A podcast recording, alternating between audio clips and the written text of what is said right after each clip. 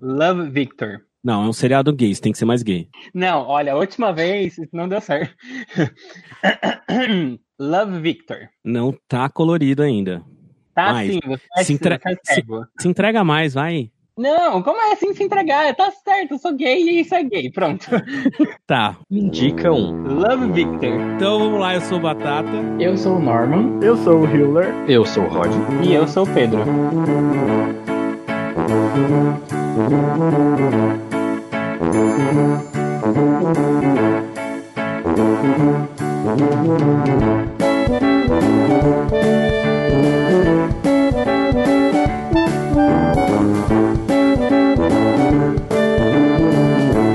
Batata suas fritas. Pedro, pra quem é dedicado o episódio dessa semana, onde nós vamos conversar sobre Love Victor. Se nós gostamos, se nós odiamos, que você vai poder expressar o porquê você não recomenda Love Victor, que nem você ficou falando pra nós outro dia. Você vai poder falar tudo aqui hoje. Pra quem que é dedicado, pra qual arroba é dedicado o episódio dessa semana? O episódio dessa semana é dedicado para Rei Dalan. Arroba Rei Dalan. Quem que é arroba Rei Dalan, com dois L's e N no final e tem um Y ainda no Rei. Olha, de acordo com as fotos do Instagram, é uma pessoa que vai para muitos protestos, é um militante, apoio, tira muitas selfies, gosta da natureza, porque tem muitas fotos em lugares com grama e árvore, e é bem nerds também. Mas eu go- gosta muito de Superman e Batman.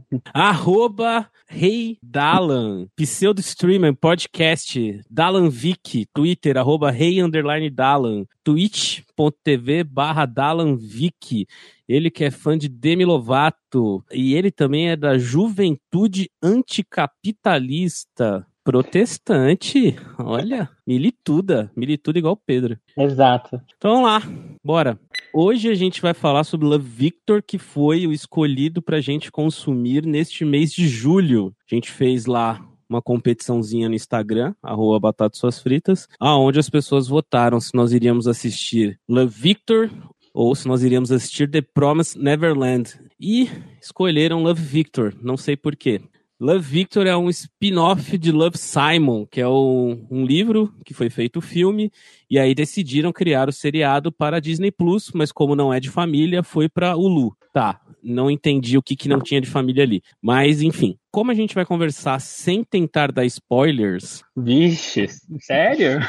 é, a ideia é tentar não dar spoilers, mas algumas coisas pode ser que acabe tendo spoilers. Tá. E aí não vai ter o que fazer, né? Então a gente já tá avisando agora que pode ser que tenha spoilers. Mas eu acho que o principal é a gente começar falando das primeiras impressões de Love Victor, se gostou ou não gostou. Vamos começar primeiro. Eu quero saber a opinião do Hewler, lá do Otageek. Love Victor é uma série meio agridoce, né? Porque ela vem com uma proposta que pode ser considerada um pouco progressista, sim. Mas é uma série que poderia ter sido muito mais. É aquela série que ela começa uma jornada, só que ela ela vai até o meio e ela vê, opa, tô muito ousado, calma, tem que voltar algumas casinhas. Então, é uma série boa para quem quer ver algo descomprome é, sem comprometimento, algo teen, algo padrão heteronormativo. É, em outras palavras, se você é heterossexual e quer consumir um conteúdo voltado à comunidade LGBT mais leve, é Love Victor. É, eu tô confundindo agora. É, Love Victor é uma série pra você. Love Simon, Love Victor, é uma diferença que uma latina, outra é branco, mas é tudo a mesma coisa aí. Ah, eu não sei muito o que dizer. É igual eu tava falando também pro Batata antes da gravação desse podcast. Lá no Otageek, a gente gravou um podcast também sobre Love Victor, e aí a gente ficou com essa dúvida se é uma série boa ou se não é. Mas eu não quero tacar muitas pedras na série agora, no começo do podcast, e eu quero ouvir um pouco a opinião de vocês primeiro, pra a gente ir destrinchando um pouco melhor a produção.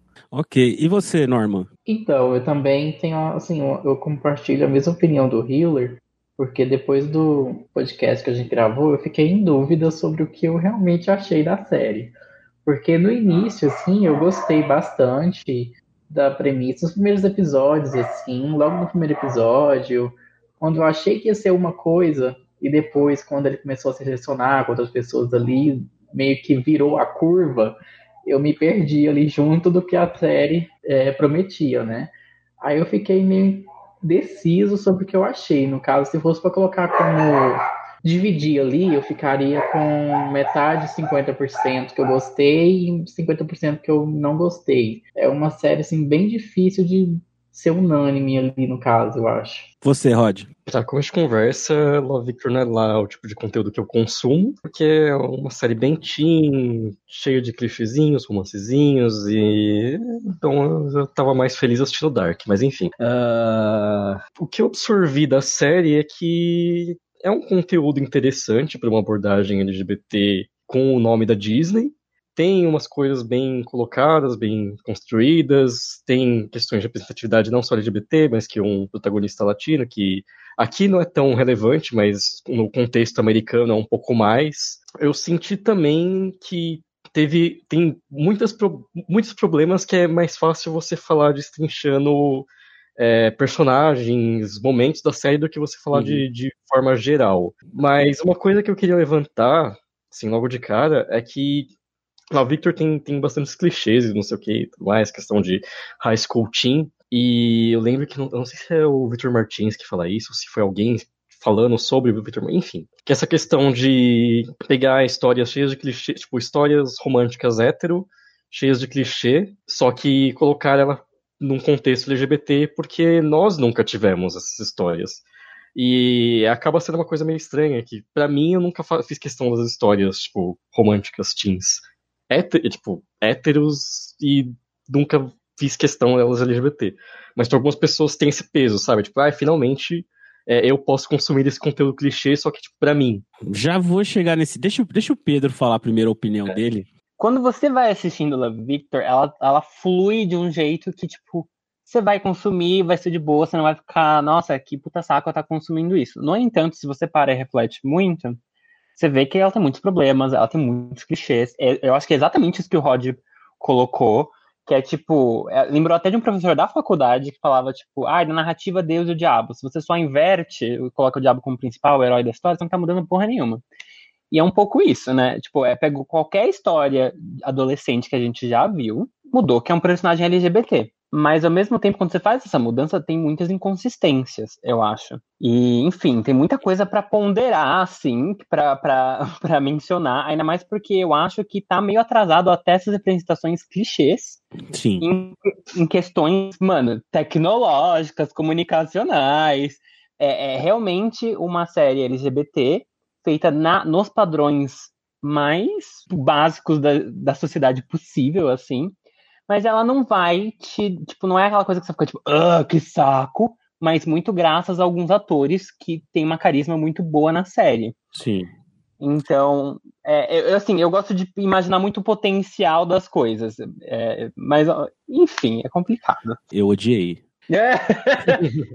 eu mas respeito, eu, eu super respeito. Mas eu odiei justamente por tudo isso que a gente que vocês falaram.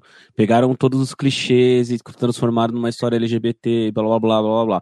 É, eu não acho que, elas, que eles transformaram numa história LGBT. Para mim, ficou parecendo muito mais um seriado mais hétero top do que para LGBT. Tipo, tem um personagem gay. É. E um possível personagem gay, que é o irmão do Victor. Fora isso, todo drama, toda, tudo que acontece é tudo heterossexualismo embutido. Só, é só, é só tem isso. E, é, e essa é uma das minhas decepções, porque quando você vê que era para ir para um canal onde é tido como família, que é a Disney, Disney Plus, ah não, vamos jogar pro Hulu, porque a gente vai tentar abordar de uma maneira diferente, uma maneira mais pesada. Não tinha nada de pesado. Eu não sei se já estava tudo gravado. Já estava tudo gravado eu não consegui ver, tirando meninos se beijando, o porquê que não poderia estar na Disney Plus. Tirando isso, eu não consegui ver nada de complexo ali que causasse alguma coisa. Só que o que mais me deixou puto é que, sabe quando a gente faz aquela brincadeira de é, os gays brigando por migalhas? É, Love Victor é, é, é, são as migalhas LGBT. Não é nem LGBT, né? São as migalhas G dentro de um seriado hétero saca? E com os mesmos clichês que eu acho que irrita um pouco, que é ah, não vou me assumir por causa da religião. Tudo que tem de clichê, que a gente lê em, em coisas LGBTQ+, tava lá e eu achei que tava lá ainda de uma maneira pior. O que salva para mim é um único personagem, que é o amigo dele, E de resto, cara, eu fiquei muito triste, porque eu, eu sempre gostei muito. Eu achei muito legal quando teve Love Simon. Só que eu nunca tinha parado para analisar todas as problemáticas que o Pedro levantou uma vez para mim, que é o filme mais hétero, que o, o, protagonista gay mais hétero que existiu. Mas eu, eu levei em consideração o fato de você estar levando um gay para público infantil juvenil, blá blá blá. E Love Victor eu achava que ia ser uma coisa muito melhor, tipo, ia ser uma abordagem diferenciada, onde eles iam poder brincar, eles poderiam investir muito mais ali, né? Depois a gente vai conversando mais para frente sobre algumas coisas e eu vou até tentar explicar mais o, o porquê que me deixou bem decepcionado com, com a situação. Mas é, lembra quando a gente gravou o Midnight Gospel? Tava eu, uhum. o Rod, o Pedro, né? Uhum. O Koba. E o Rod, você tinha levantado lá na, no, no, episódio do Midnight Gospel que você não gosta do personagem principal, porque quando tem um assunto sério sendo debatido, ele soltava uma frase desnecessária e tirava tudo do contexto, umas coisas que, né, mais ou menos isso. E em Love Victor eu senti muito disso. Você tinha uma frase lá, lá para lacrar, tipo, a ah, sexualidade não é só isso. Ah, beleza, vamos tomar café? Sabe? Assim. Ah, isso, isso, isso me irritou demais. E aí eu falei assim, eu não aguento mais esse drama adolescente, mas por, aí por que, que eu tomo cuidado? Por ser a minha idade, eu tenho 34 anos, não é um seriado para mim. Não é feito para mim consumir. Então, eu, quando eu falo eu odiei, eu tomo um pouco de cuidado para não ser também babaca, porque ele também não é um seriado feito para eu consumir, mas é um seriado muito atrasado. Já era pra gente estar tá debatendo outros assuntos e não ainda aquele medo de meus pais são religiosos e tem uma cruz na parede da cozinha, sabe? Essas coisas me, me irritaram. Vou tentar não ser chato. A gente inverteu aqueles. é que eu fiquei muito decepcionado. Você sabe o quanto eu gosto de histórias adolescentes gays. Eu sei. Né? Quem já veio aqui em casa já viu a quantidade de livros que eu leio a respeito disso. E quando você vê um negócio desse que poderia ser um passo a mais muito legal, é, você sabe? Se você realmente invertesse, pegasse toda a temática é, hétero e transformasse em uma temática LGBT, talvez funcionasse mais. Mas eu não senti que fizeram isso, porque você tem um personagem um personagem gay, saca? Então, é, eu, na verdade, assim, tem, tem muitas coisas aí. É, eu acho que até você pode ter odiado, porque eu acho que você tava com muita expectativa. Porque, tipo, eu já, eu já não gostava de Simon. Então, quando... gente, me perdoa. Eu lembro que eu tava até num date, eu saí e eu tretei com o menino né, por causa que ele achou maravilhoso. e, assim, mas ele trouxe uns pontos muito reais que tinha que parar, absorver, assim. Então, aí não gostava de Simon, mas entendi os pontos positivos de Simon e os pontos negativos. Então, quando veio Victor, eu falei, não vai ser diferente. e quando começou, eu falei, ah, ok, me ensinou uma coisa ali, me ensinou uma coisa aqui. Aí foi passando os episódios começou a decair, né? Assim, tipo. Uh! E aí teve um episódio, que é o episódio 8, que eu não vou dar spoilers do episódio, mas é o, é o melhor episódio. Só que não bom o suficiente para salvar muita coisa. E é, é, um pouco isso, né? Então, assim, é, a gente tem que ajustar as expectativas, porque ele foi feito na Disney, então assim, não existe mais empresa é, do, pa, para as pessoas brancas cisgêneras do que a Disney. Então, tipo assim, a, a gente, pra gente não é uma, uma, não teve nem essa alteração do LGBT, mas para eles teve, entendeu? Teve muito. Para eles aquilo é muito. Uhum. E é, é a mesma coisa do Simon, entendeu? Para aquelas empresas aquilo é muito. E para até um certo ponto, se, lembrando dessa discussão com esse menino quando eu saí com ele, é, para algumas realidades de pessoas gays que ainda estão muito presas nas suas, nas suas limitações de, de insegurança, de ser mais afeminado, da sua feminilidade, de se sentir mais presos, é uma representação para eles. O que não vai atingir muitas pessoas, sabe? Não vai atingir muitas, muitas pessoas. As únicas coisas que o Love Victor quis trazer de diferente foi, tipo, eles pegaram as críticas que eles poderiam fazer, tipo, Love Simon teve as críticas de, ah, ele é um menino branco, com a família mais aceitável do mundo, ele não tem problema financeiro, não sei o que, blá, blá, tem ótimos amigos. E aí no Victor, eu falo assim, ok, esses problemas a gente pode trazer pra série, né? Porque muito mais que isso, acho que a Disney tira da gente. E foi o que aconteceu depois do episódio 8, né? A Disney. A gente, a gente fala assim, ah, eu não sei por que a Disney não quis. A gente sabe uhum. o porquê que a Disney não quis. Assim, a gente pode falar que, ah, pra gente realmente não. Mas para esse mundo extremo conservador, aquele episódio 8 é a gota d'água. E é o único episódio que aparece diversidade, né? Porque o restante não aparece, não tem diversidade nenhuma. Eu... Mas eu achei pouquíssima diversidade. Tipo, eu fiquei com dó da Kátia. O que, que a Kátia tava fazendo Pois é. Quando eu vi a Kátia no trailer, eu achei o máximo. Aí depois chegou no episódio, eu fiquei assim, ah, que que ela foi fazer aí? Só isso. Tipo, o episódio tinha pra ser ótimo. E foi. Assim, ele foi bom, mas poderia ser muito mais. Sim. Mas, gente, imagina que louco a Kátia poder falar, gente, eu estava na Disney Plus. Vou levantar um problema bem idiota. O, o ator principal, a maquiagem do menino principal, do Victor, vocês não acharam estranha? De uma maneira geral?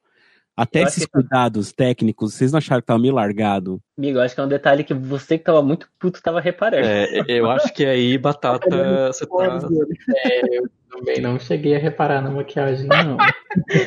Eu comecei a anotar, eu fiquei empolgado na hora que comecei a anotar sobre Love Victor. A sua batata deve ter ficado, tipo, olhando até a inconsistência de ser. Ai, não, ó, o copo tava ali, agora tá ali na mesa. Ah, né, série horrível. Não, não é, cara. é que Tem, tem coisas que me deixaram muito, tipo, com a sensação de que foi feito muito largado. Por exemplo, os filhos. Eu não consegui associar que aquelas três crianças eram filhos daquele casal. Eu não consegui associar algo nos pais que remetesse a eles serem filhos. Não, eu não, Mas, não vi nada Batata, parecido, Batata. saca? Batata, isso aqui é um monte de, de, tipo, da Disney. É um monte de branco querendo fazer uma família latina. Então, mas essas coisas me incomodaram. Você é, é, é, você, tipo, você tem background latino? Tipo, pronto, o papel é seu. Então, mas, Mas eu nem pareço, mas é, é demais. você é pai. Então, mas isso eu acho muito complicado. Isso, isso eu acho que empobrece demais. Não é só a questão da temática LGBT, saca?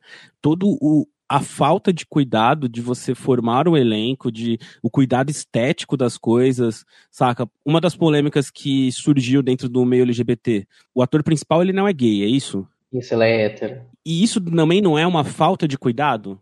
Total.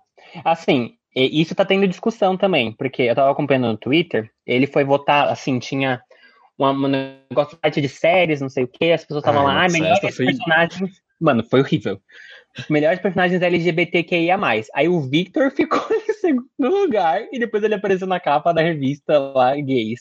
Aí você fica, gente, no mundo ideal, que assim, todos têm os mesmos direitos, assim, eu acho que qualquer um poderia representar qualquer tipo de papel, mas o mundo não é ideal. Não estamos nesse ponto, porque pessoas LGBT já não ganham muitos papéis, entendeu? Assim como pessoas trans, assim como pessoas lésbicas, tipo, eles não ganham essa- esses papéis, né? Os héteros vão representar tudo. E aí as pessoas ficam, ai, mas é ator, ator pode ser, pode fazer qualquer papel. Enfim, é, é, sabe, ah, é complicado. Você, Euler, o que você acha? Você acha que é uma problemática o fato do protagonista não ser gay? Aí é que nem o Pedro falou, né? Num mundo ideal não seria, mas infelizmente é, a gente tem aí, por exemplo, a série Pose. Ela é uma série pioneira por ter cinco protagonistas transexuais, né? Você fala assim, gente, 2020 é a primeira série que tá fazendo isso.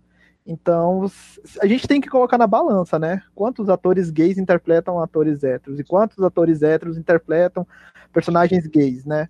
Tudo bem que tem é, é questão de atuação, né? Não é questão de sexualidade, mas é a questão do espaço que aquele ator está tendo no mercado, né? Então, eu, eu primeiro, de uma forma bem geral, eu gosto de ver assim, tá, qual é o impacto dessa obra na nossa sociedade no geral. Ok, Love Simon é um filme é, blockbuster, é um filme mainstream, ok, a gente pega o paninho e passa lá, tá bom, ator hétero. Aí agora vem uma série menor e vai e faz a mesma coisa, então é, é difícil de defender. Mas assim, eu não queria ficar só jogando pedra nessa série, porque ainda tem alguns aspectos dela que ainda são, assim, não são tão ruins. Não são bons, mas não são péssimos. Que, por exemplo, eu não vou dar spoiler, mas é, a questão da representação daquela transição em que ele tá. Ah, eu sou gay. Ah, eu sou bi. Ah, mas eu gosto, eu tô gostando dessa menina. Ah, mas eu não sinto atração sexual. Uhum. Por exemplo, esse é um eixo que a série soube representar, porque essa jornada, quando você é adolescente, passa por esse período, é um período conturbado, é um período longo, que não é assim, bati palma, opa, descobri, sou gay. Não é assim. E aí na série eu vi que eles tentaram trabalhar muito em cima disso, só que eu vi também, da mesma forma que eles trabalharam isso, eles usaram como muleta. Tipo, a primeira temporada, a trama dele descobrir se ele é gay ou não, se ele gosta dessa menina ou não, o que, que ele quer da vida dele. E aí no final da temporada, dá aquele Deus Ex Machine, e aí a gente não sabe se vai ser desenvolvido uma segunda temporada, se vai ter uma segunda temporada. Uhum. Então é, é bem complicado, né? Por isso que eu falei no começo que eu, eu, eu tô tentando tomar cuidado porque não é um seriado feito para mim, para minha idade, por assim, né? Mas é eu entendo toda essa representatividade que ela pode trazer para adolescentes de 15, 14, 15 anos que tem aquele conflito de é, que eles retratam no seriado da onde é, eu vou ficar com essa garota, nossa, eu realmente, olha, estou gostando dela.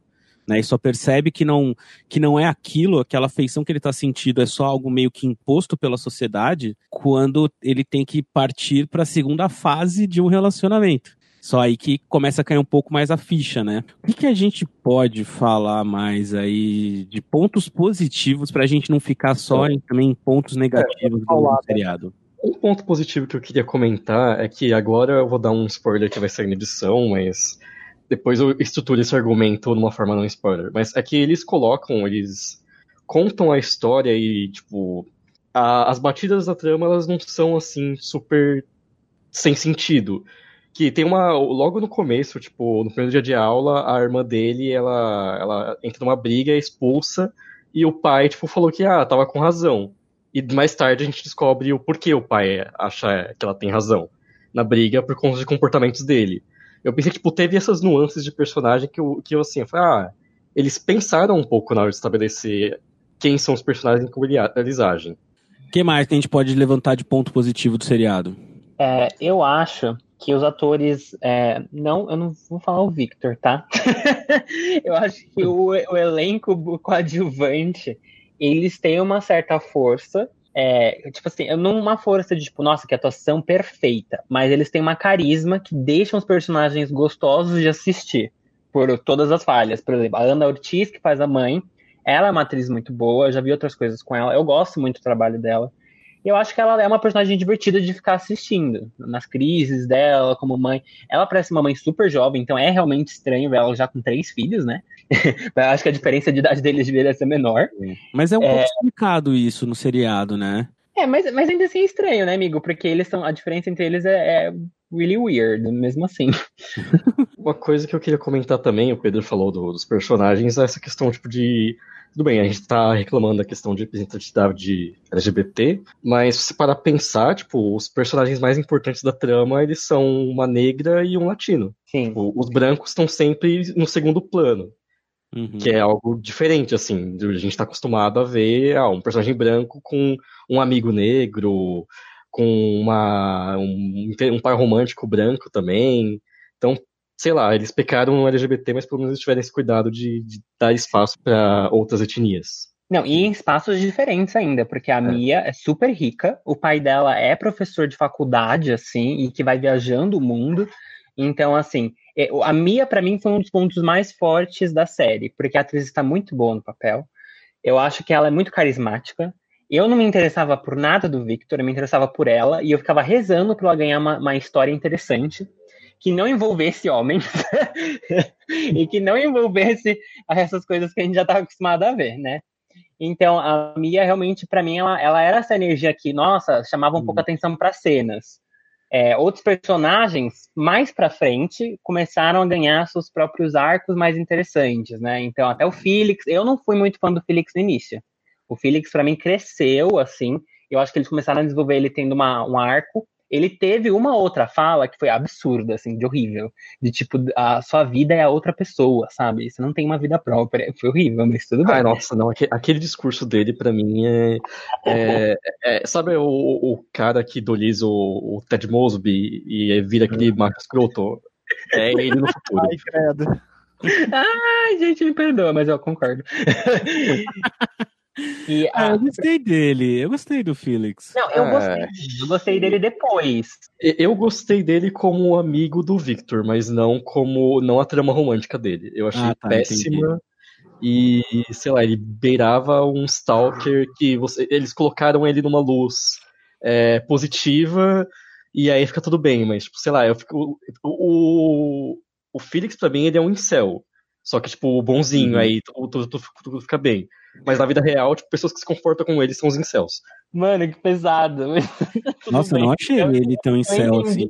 Não, eu que se entendi comportam com ele. É, É, que assim, e- e- fala, tem, fala. tem esses Vai, caras que, tipo, ah, eu sou um cara legal, eu sou. Mas as meninas não olham pra mim, eu sou sempre tão bonzinho. E aí, no final, uma menina olha pra eles e tudo fica bem. Mas na vida real, o que acontece? Ah, eu sou tão bonzinho. Depois eles começam a frequentar os chans e, e internalizar a misoginia, e aí eles viram os incels de verdade. Tipo, Ah, no, no final, na verdade, ele é até um pouco babaca, né? Como assim? Porque aparece uma menina, eu vou dar spoiler se eu falar. Ah, sim, sim, Pode, sim, sim. pode, pode falar, Norman.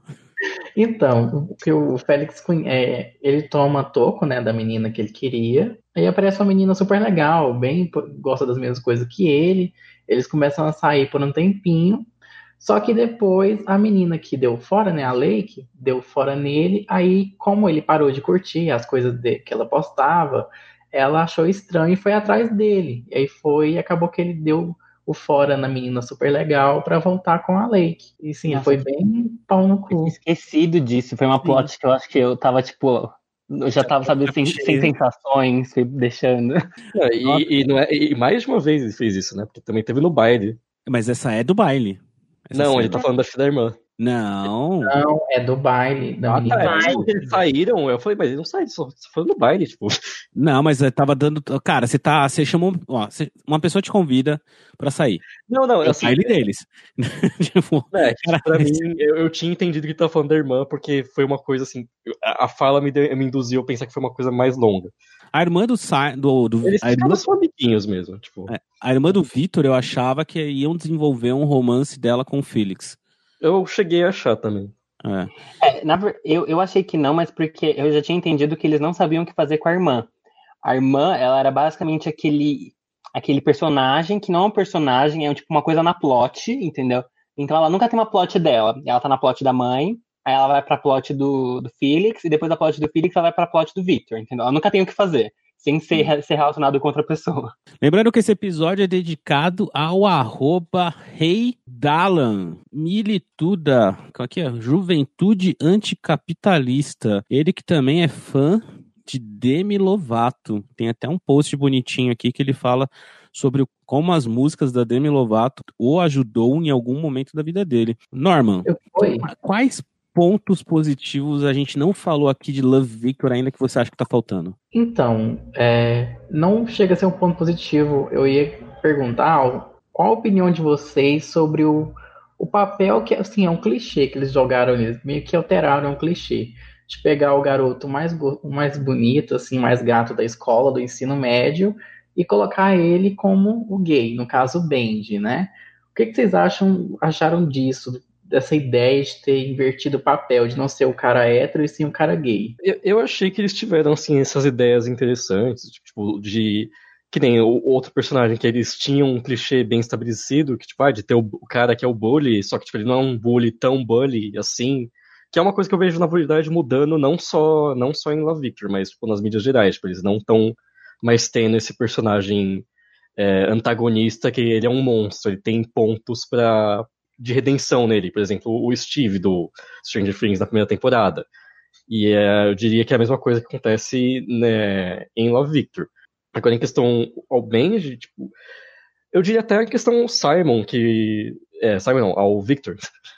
Que tem essa questão também de, de séries assim, teen, você sempre tem que o protagonista, ah, ele é o loser e as pessoas vão a ele, e aí ele fica popular. E tipo, ele já começa meio que popular, assim, porque ele. Por causa da Mia e tudo mais. Então eles Uhum. tentaram mudar um pouco a narrativa típica da história teen, tipo, do, do loser que, se, tipo, que vira legal. Hum, você, Pedro. É, Eu acho que foi interessante pra mim o Band ser mais popular, etc. Ainda mais por causa que é a escola do Simon, né? E ele já tinha passado todo esse negócio e tava todo mundo um pouco mais de boa com isso. Mas eu, honestamente, eu não lembrava que o Band era da escola. Ah, isso, isso, isso sim. O Band nem aparecia. Então, tipo, o Band, ele aparece mais da metade da temporada pra frente. Tipo assim, tirando isso, ele tinha, tem umas cenas muito pequenas, assim, pra romantizar ele e tal. Mas eu, eu não sei, assim, eu acho que não teve muito efeito, mas é realmente o que o Rod falou. É legal eles pegarem essas pequenas coisas, é, acho que isso é uma coisa positiva para a série Teen. Eu tava até, quando eu tava fazendo a minha crítica, eu tava listando todas as séries teens que eu já vi, assim, porque eu queria lembrar, que às vezes falar, ah, eu já vi essa referência, eu não sei de onde é essa referência. Aí eu comecei a lembrar. Então, dá para ver que essas pequenas alterações já pelo menos alguma coisa. Eu acho que até aquilo de tipo, vamos saber valorizar alguns pequenos avanços, obviamente, mas não é tipo pegar esses pequenos avanços e idolatrar como se fossem tudo na nossa vida. É ao mesmo tempo saber ponderar e criticar eles, né? É, então, o, é, o, o arco do Benji, para mim, o mais interessante é a inversão do sempre você tem um casal hétero onde o homem é babaca. Dessa vez você teve um casal LGBT aonde tem as situações babacas, né? Tipo, o parceiro dele, eu acho ele extremamente tudo aquilo que a gente vê num homem machista, saca? Só que com o gay ali embutido, né? A cultura gay embutida no, em coisas que ele fala, né? Tipo, tem um, uma briga deles onde ele fala que ah, a gente não tem que ser esse tipo de casal heteronormativo que comemora datas. E aí eu vejo que isso tem muito, né, entre, entre gays, né? que tipo ah, a gente não tem que ficar comemorando a data do nosso primeiro beijo, data do nosso primeiro da primeira vez que a gente saiu, porque isso é coisa de hétero, não sei o que, isso é levantado no seriado, que são as frases que eu falei para vocês no início, não são tão trabalhadas, mas elas são jogadas ali, né? Sim, mas eu acho é porque eles montaram o Benji como o príncipe do cavalo branco do mundo gay. Aí todo aquele cara bonito, é, tudo romântico, tudo certinho. E foi uma coisa assim, meio errada, porque era o ensino médio. Quem que é daquele jeito no ensino médio? Sim. Tem como. Muito higienizado, né, na verdade. Toda, assim, todos os personagens, apesar deles terem algumas camadas, mas ainda é algo muito bonitinho, muito perfeitinho. E uma coisa, assim, é, não é querendo puxar para mais coisas negativas da série, mas eu fiquei muito incomodado com o fato do Benji ser o caso do gay único o único gay do colégio que mal aparece no colégio. Hum, meu então, Deus, sim. Eu falei assim, gente, que escola é essa? Tem a cota para um gay e eles comemoram a diversidade, porque alguns anos atrás o outro gay lá se destacou e tal, e eles idolatram. Tá, mas cadê os outros gays? É o brigar por migalhas. É, que naquela escola, você. O gay é tipo o avatar, sabe? É, é uma encarnação. Sai um, entra o outro.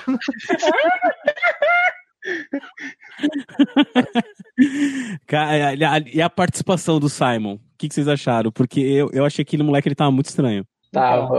Porque assim, até te destaca, né? Se diferencia do local da boate. Ele fica mais lá no fundo, enquanto o pessoal tá mais lá na frente. Ficou bem assim, esquisito e o personagem não ficou. não se encaixou muito bem ali, assim, no episódio que ele apareceu em si, né? Agora, como narrador, eu não como assim, participante ali do com o Vitor, né? Na casa das mensagens ali, eu não consegui montar uma, uma ideia do que, que eles quiseram passar ali. Não sei se era é, passar aquela ideia de mais experiente. Não sei. Primeiro que eu achei que o moleque tava doente quando eu vi ele. Ele tava com uma cara muito. Nossa, ele tava com uma cara muito louca. Tipo, eu fiquei assustado. Eu falei, nossa, eu fiquei. Eu achei ele muito estranho. Muito estranho. Ah, assim, naquele episódio lá que já que a gente já comentou, assim, não é tão spoiler assim, é que aparece outros membros da comunidade que ele encontra com o Victor encontra com o Simon, eu senti um resquício assim bem pequeno de mostrar um pouquinho sobre o que é a comunidade LGBT, o que é você ser uma comunidade e saber, ah, essa pessoa aqui faz parte da comunidade, eu não conheço ela pessoalmente, mas nós estamos unidos no movimento por um milésimo de segundo eu senti um pouco disso. Eu não sei se eu posso usar essa palavra, mas meio que uma sororidade LGBT, assim, entre eles ali. Bem, uh, bem higienizado mesmo, mas eu consegui ver isso e eu achei algo bonitinho, assim, legalzinho de se ver na TV, que você não se vê sempre, né? Sim. Vê no stream. O principal episódio acaba sendo o episódio 8, onde eles poderiam ter aproveitado muita coisa dali que acabou sendo, tipo, muito jogada, né? Tipo, a, a conversa do, do namorado do Simon, esqueci o nome dele também. O Brown. A conversa que ele tem com o Victor de levar ele para jogar basquete, mostrar que você que gay não é só um tipo de gay que existe, você pode ser afeminado, você pode ser é, mais heterotop, né? Tipo, eu achei legal. Só que vago, né? Para variar, que é o que mais me incomoda nisso aí. Os personagens do, do oitavo episódio, Eles são, eu, eu gosto muito deles também. Essa representatividade que o, o Hiller falou que acaba tendo, a gente consegue enxergar mais no oitavo episódio. Seria legal se eles conseguissem trazer isso de uma maneira mais definitiva para uma segunda temporada coloca um pouco nas esco na escola, né? Porque na escola é, ah, é, basicamente é hoje é o dia do gay, é mais ou menos isso que tinha lá, né? E aí é por causa de, um, de uma pessoa que você trocou, que é o avatar que o Rod falou, né? Saiu um entre o outro. E agora, nossa, uhul, vamos ter dois. E esses dois são o quê? Casal, porque a gente vai juntar um com o outro, né? Que é assim. Batata, legal que a gente falou, vamos tentar falar coisas boas. Aí, tipo, não deu dois segundos, a gente volta a meter o pau na série. Então, tipo, a gente falar coisa boa da série. Eu acho que você pode pontuar, assim, ó, as coisas boas do minuto tal ao tal. coisas boas, a série acaba. Não, coisas boas a série já saiu da Disney, talvez para a segunda temporada seja melhor. É, assim, pelo menos se tiver uma segunda temporada, a gente sabe que essas questões de limitações da série, elas envolvem a questão de, de ser um produto original para o Disney Plus, né, e não do Hulu, porque o Hulu é tipo, eles dão é, são conhecidos por dar muita liberdade criativa para quem produz séries, produz conteúdos para eles. Então, logicamente, nós pensamos, se tiver uma segunda temporada, não vai ser aquele, aquele clima. Eu não sei, eu acho que eles vão analisar muito bem a, a, o que os fãs falaram, assim, o que a comunidade LGBT falou da série, e eles vão ir nesses erros e tentar reverter. Agora, então. se tentar continuar aquela coisa água com açúcar, a série vai flopar. Aí mas, vai ser enterrada. É, mas eu acho que a série não vai flopar, por, mas vai flopar pro público que ela é direcionada. Tipo, é. eu acho que vai ser uma série para héteros. Então, mas olha que louco. Eu, eu tô. Sabe, vocês já pesquisaram para ver o que as pessoas estão falando da série? É tipo absurdo, não. porque eles estão elogiando muito. Ela não caiu naquela lista dele do topo dos personagens LGBT por acaso. As pessoas estão pagando um pau para essa série. Eu vi crítica falando da melhor série adolescente atual e não sei o que. E isso me chocou muito. Porque eu acho que essa questão, o Batata estava até colocando, para mim é um retrocesso, né? Às vezes parece, porque não está acrescentando nada. E assim, por um, por um, certo ponto, eu imagino que a gente ter mesmo isso de uma forma clichê, ainda ser uma representatividade LGBT, por menor, menor, menor que seja, é, mas é como é um canal mainstream, é um avanço. Só que o retrocesso é como a gente está lidando com isso. Se a gente está lidando isso como se fosse, meu Deus, ícone incrível! Aí a gente está fazendo um serviço. E é o jeito que a gente está absorvendo isso. Porque a gente pode reconhecer como uma, um pequeno avanço, mas exigir mais, lutar mais e pontuar o que, que tá certo e o que, que não tá, entendeu? Pedro, é, o meu ponto é mais tipo, de quem tá elogiando e falando horrores. Porque o que eu vejo é que, tipo, pessoas mais LGBT, tipo, pessoas LGBT mais do meio e que consomem já conteúdo LGBT há mais tempo e já viram outras histórias LGBT, tipo, elas não estão babando pro Simon. Então, eu penso cara... que é o povo mais teen que tá entrando nesse meio agora, ou que, tipo, é o povo hétero, tipo, eu, imagino, eu super imagino que muitas meninas adorem. Então, sim e não, viu? Porque, pelo menos assim, na minha bolha, vi uns quatro gays compartilhando e falando, nossa, é incrível, assistam. Tá, mas de Tem... que idade?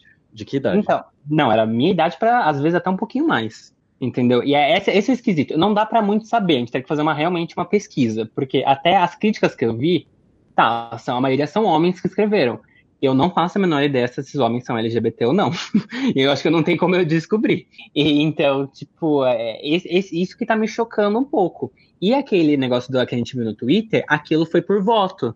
Então eu fico tipo, tá, não sabe assim, eu tô meio confuso. A série com certeza vai ter uma segunda temporada, porque ela não, ela tá saindo nas coisas porque ela tá com muita uhum. audiência. Já saiu matéria falando que ela teve muitos views, que foi uma das séries mais vistas no período tal, papapi, papapá, uma das séries mais comentadas. Vai ter uma segunda temporada, mas vai, vai, total. Mas nesse estilo que foi feito, não passa para uma terceira.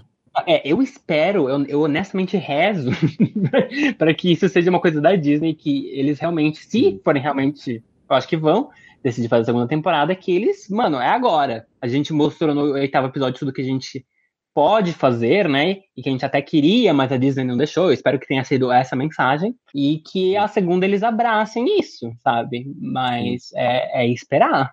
Lembrando que o episódio de hoje é dedicado ao arroba Rei Dalan, que é meu xará. Ele chama Eduardo. Tem 19 aninhos, lindo nome, hein?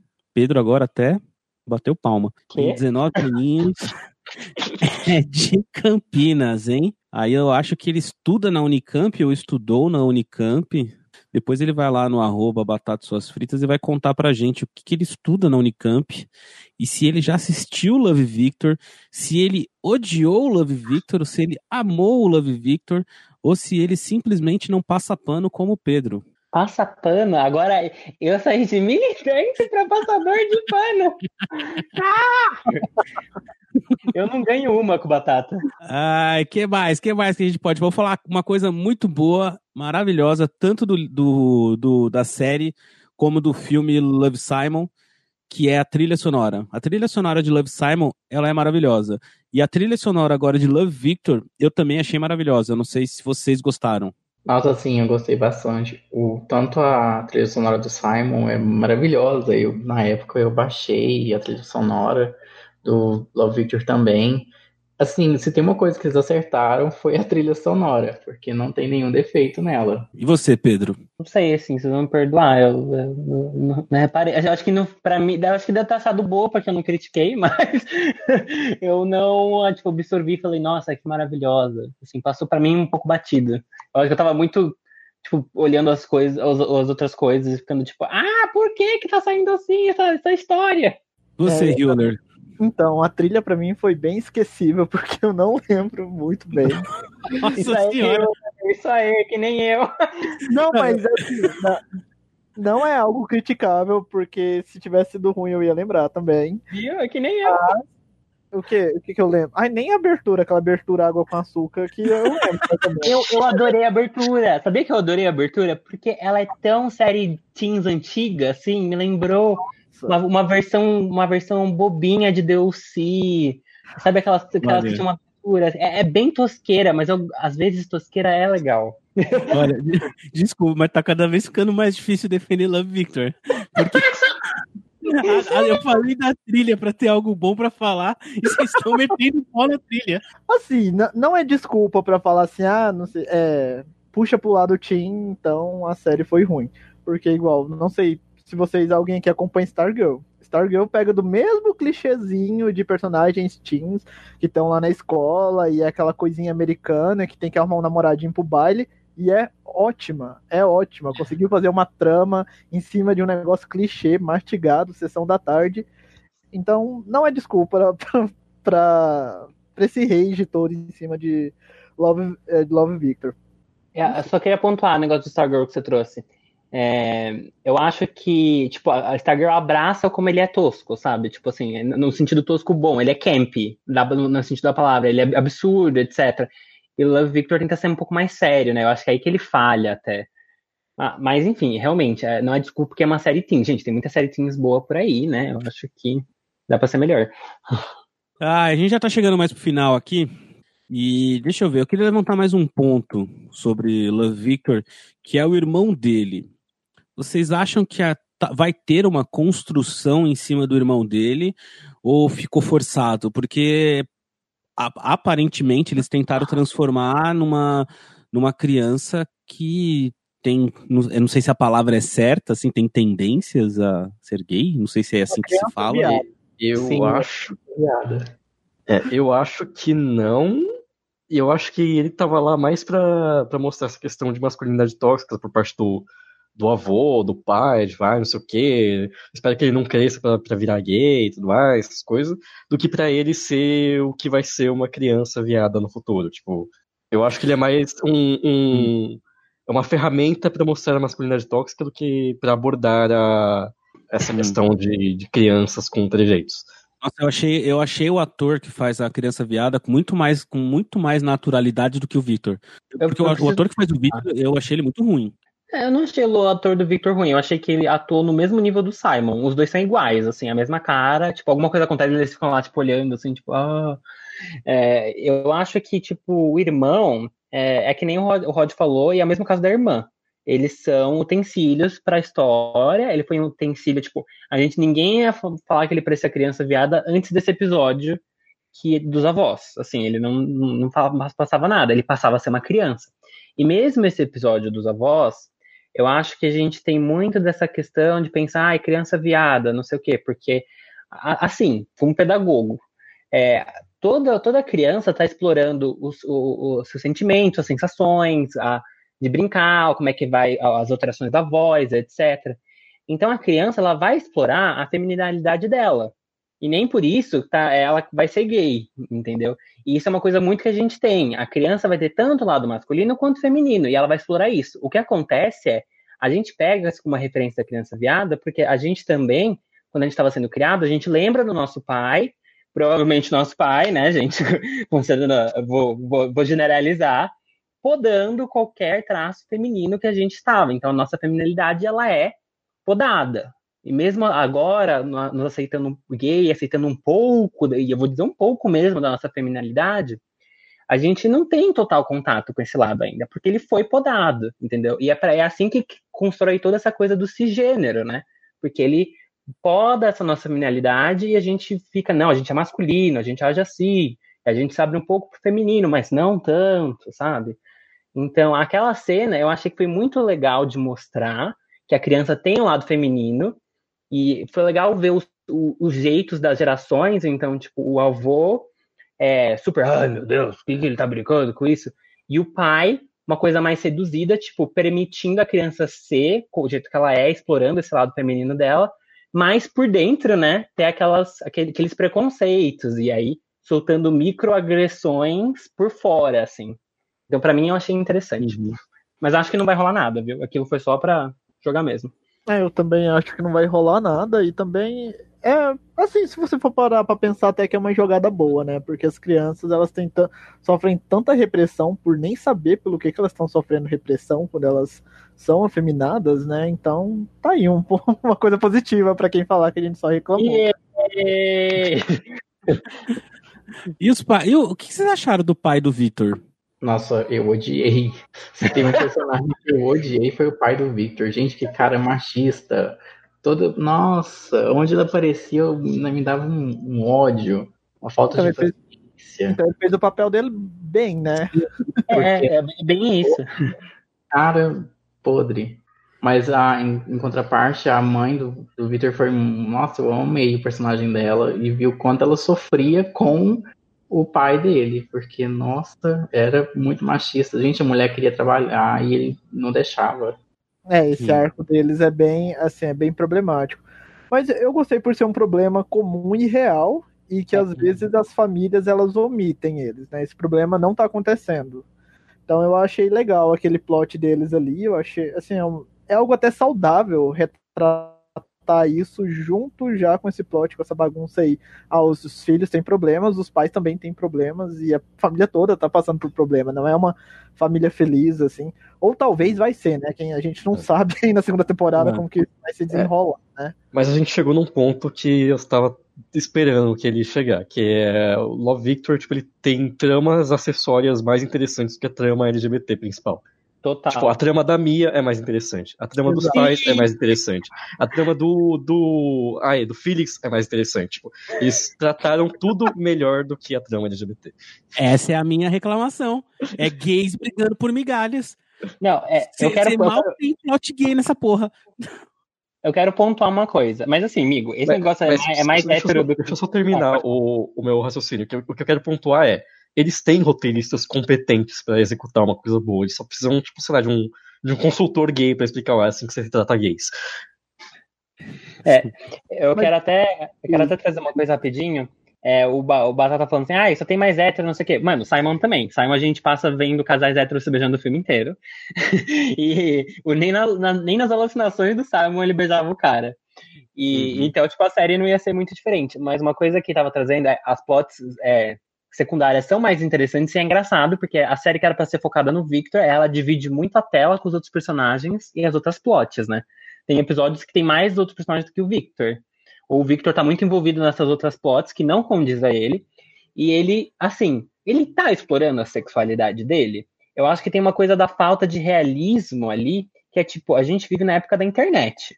Uhum. Das referências, de conteúdo que a gente assiste, a gente bus busca, a gente fala com pessoas O Victor, em nenhum momento, pesquisa, vai na internet, fala com pessoas, sei lá, explora isso. Eu, ele fica. Não, em, pera, em um momento ele explora, que é quando ele acha que ele é bi. Ele Exato. Tipo, ah, é, mas, tipo, é ali. É, é, É ali. é uma cena. E é o que o Batata série falou. de 12 episódios. É a o- frase lacradora e acaba. É isso. E não, isso foi uma coisa que eu coloquei na crítica que eu escrevia. Tipo, ai, começa super legal. Ele falou, ah, nossa, você sabia que sexualidade é um espectro? Eu estava pesquisando. E, tipo, acabou aí, morre. Então, tipo, o Victor não tem interesse em mais pesquisar mais nada. E é engraçado que, tipo, nunca mostra, diferente do Simon, nunca mostra ele tendo fantasias com outras pessoas que ele achou bonita ou interessante, ou ele teve qualquer relação. É, é tipo, o Benji e a Mia. Tipo, ele não teve interesse por mais ninguém, ele não teve mais nenhum caso, assim, um contato naquela escola imensa, falou com outras pessoas, outra pessoa flertou com ele. Tipo, Sim. nada. Então, tipo, sei lá, eu, eu acho que o problema desse. as- Parece que os, os escritores não sabem fazer, e não é só do Victor isso, eu acho que muita série tem, tem esse problema de não saber como usar a tecnologia, né? E uma coisa que é a próxima geração é a geração Z, galera. Então, tipo, cadê essas referências, né? É, pra gente terminar aqui, as considerações finais de cada um de vocês sobre Love Victor. Pedro, você, nosso jornalista, jornalista do Otageek, que depois você tem que divulgar aí também. Você fez a matéria no Otageek, não fez, Pedro? Isso, fiz a crítica escrita. Tá, então, ó, minhas considerações finais. A série, ela não vai, tipo, não é aquela série que você vai, vai tipo, sofrer muito pra passar pelos episódios, mas isso não significa que ela é boa, ela tem muito clichê, ela tem muita coisa ruim. Todo o personagem principal não é o mais interessante, mas e tudo falando tudo isso parece, nossa, então pra que que eu vou assistir? Porque ela tem alguns pontos que são interessantes que estão sendo, assim, avançando aos poucos. Ela tem um potencial para uma segunda temporada muito boa. Resta realmente esperar. Eu acho que até, se você quiser assistir, espere a segunda temporada. E se estiverem falando bem, aí você assiste. Se você quiser também assistir aquela coisa leve, que, sabe, tipo, você não quer refletir muito, sabe, você só quer qualquer coisa, você não, tivesse, não estivesse importando muito com a representatividade, qualquer coisa, assiste, sabe? É, é muito leve. É, então, tipo, é, é meio que isso. Norman. O, a minha conclusão final sobre a série é assim: se você quer uma série bem água com açúcar, só pra passar o dia, assim, eu recomendo a série. Mas se você tá querendo uma série assim que tenha relacionamento gay mesmo, Love Victor não é pra você, porque todas as problemáticas a gente comentou aqui já. Mas assim, é uma série assim boa pra passar o estresse do dia.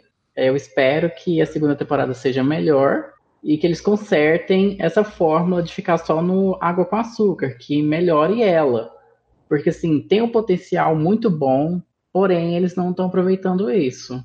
Rod. Uh, tá, a minha opinião é que se você quer assistir uma série que aborda uma temática LGBT que, tipo, que é mais num contexto de colegial, vai assistir Sex Education. Mas enfim, sobre Love Victor, ou qualquer outra série. Mas enfim, se você quer só um. Eu acho que Love Victor é muito mais. É muito mais um estudo sobre, tipo, como abordar essas questões. Eu não sei, eu fico pensando mais em questões além da série, tipo, ah, no público americano, em cena Disney, e não na série em si. Tipo, as reflexões que a série me trouxe não são pelo produto que ela é, mas ela pelo produto por onde ela está inserida.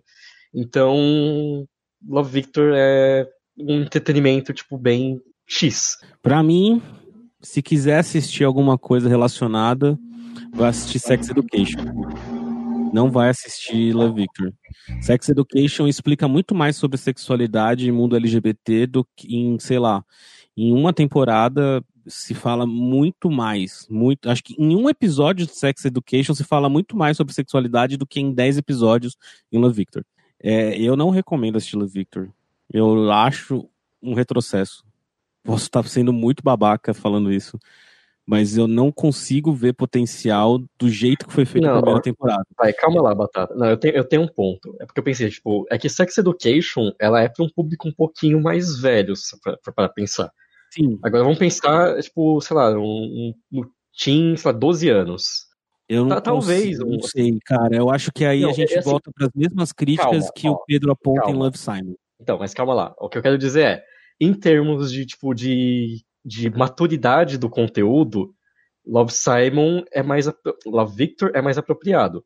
Mas não quer dizer que é um conteúdo bom pra você consumir, que você queira isso, sabe? Tipo, É, é, é, é um ainda não chegou lá. Eu espero que chegue na segunda temporada. Se for se basear na Não, primeira eu- temporada, eu recomendo não assistir. É, então. Porque vai passar nervoso, vai vir com uma expectativa de achar que vai estar assistindo um seriado é, LGBTQ+, que a representatividade de LGBTQ+, ela é mínima. Ela é mínima.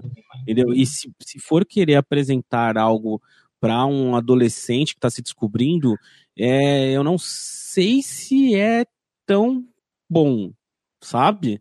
Eu não sei se é tipo, ah, vou escolher algo para mostrar para alguém, para mostrar sobre gays.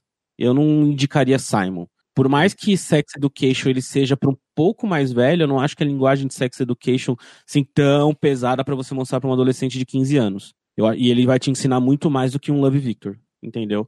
Hewler, você termina então falando sobre as suas considerações e já fala um pouco do Otageek também para as pessoas conseguirem, se quiserem saber um pouco mais também sobre a opinião, né, do de vocês lá no Otageek, como é que faz essas coisas. É, vocês já falaram tudo que poderia falar sobre a série.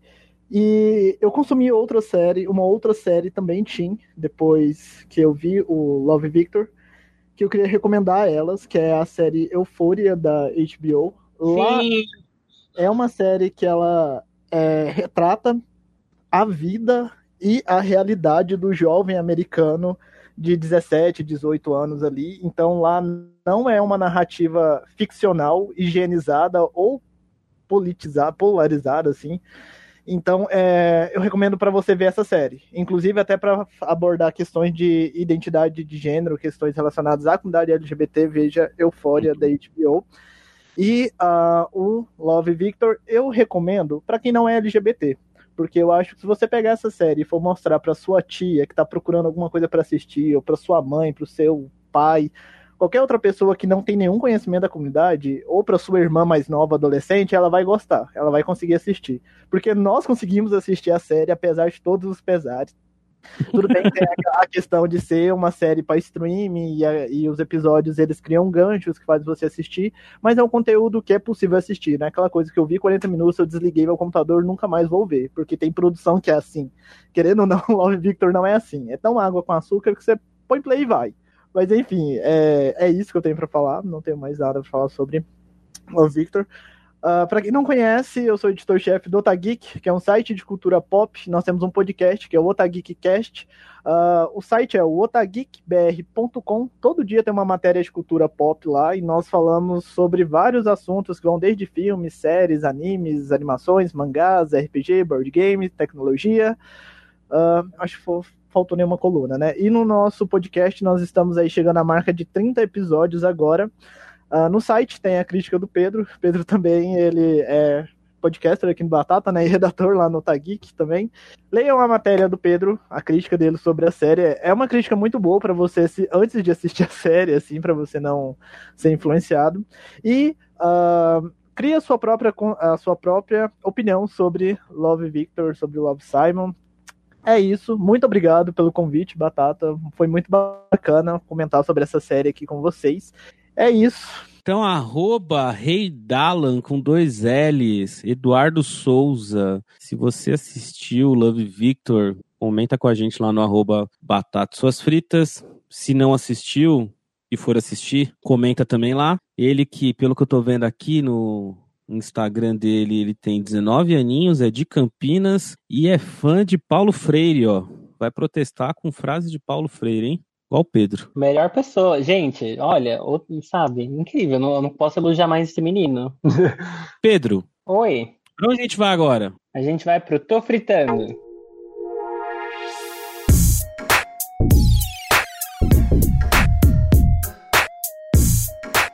Tô fritando nossa playlist lá do Spotify, onde quem participa pode indicar até duas músicas que a gente coloca lá. Tô fritando, playlist do podcast Batata Suas Fritas. Já estamos aí, acho que com mais de 300 músicas lá. Se bobear, tá chegando a 350 músicas já indicadas lá. Vamos lá, Rod, vai indicar uma, duas. Hoje eu vou indicar duas. E as músicas que eu vou indicar são é, Till We Make Our Ascent e Now We've Made Our Ascent. Uh, Now We've Made Our Ascent. As duas são do The Reign of Kindle, que é uma música, é uma banda que eu tô ouvindo bastante ultimamente. São músicas tipo de álbuns diferentes, mas tipo, ó, pelo nome você já percebe que elas são referência a uma outra. E eu gosto de músicas que pegam um pouco disso, de você ter uma melodia parecida, um mesmo ritmo, um mesmo riff, e mudar um pouco, ter esses motivos, assim. É. Então eu acho interessante esse tipo, paralelo entre as duas.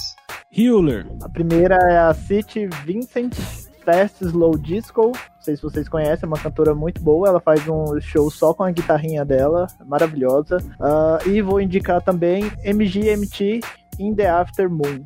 Muito bom, muito bom. Norman. Bom, a primeira é Surrender, do grupo Walk to the Moon.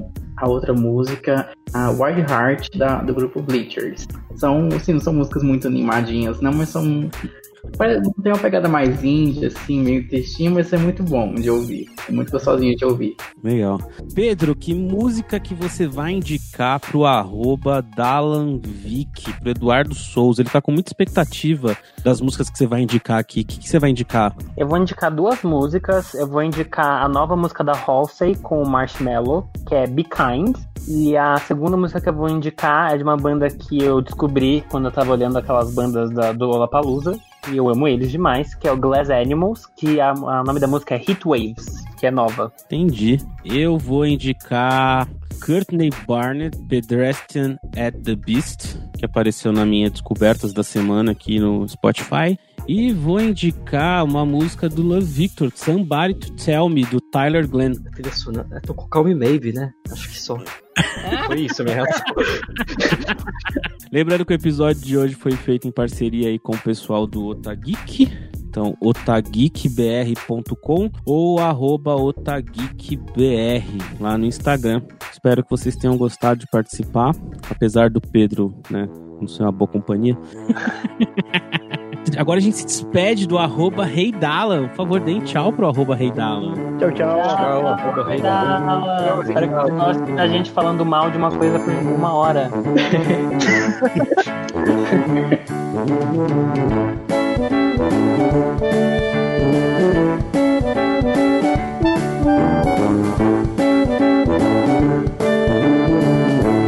Batata e suas fritas.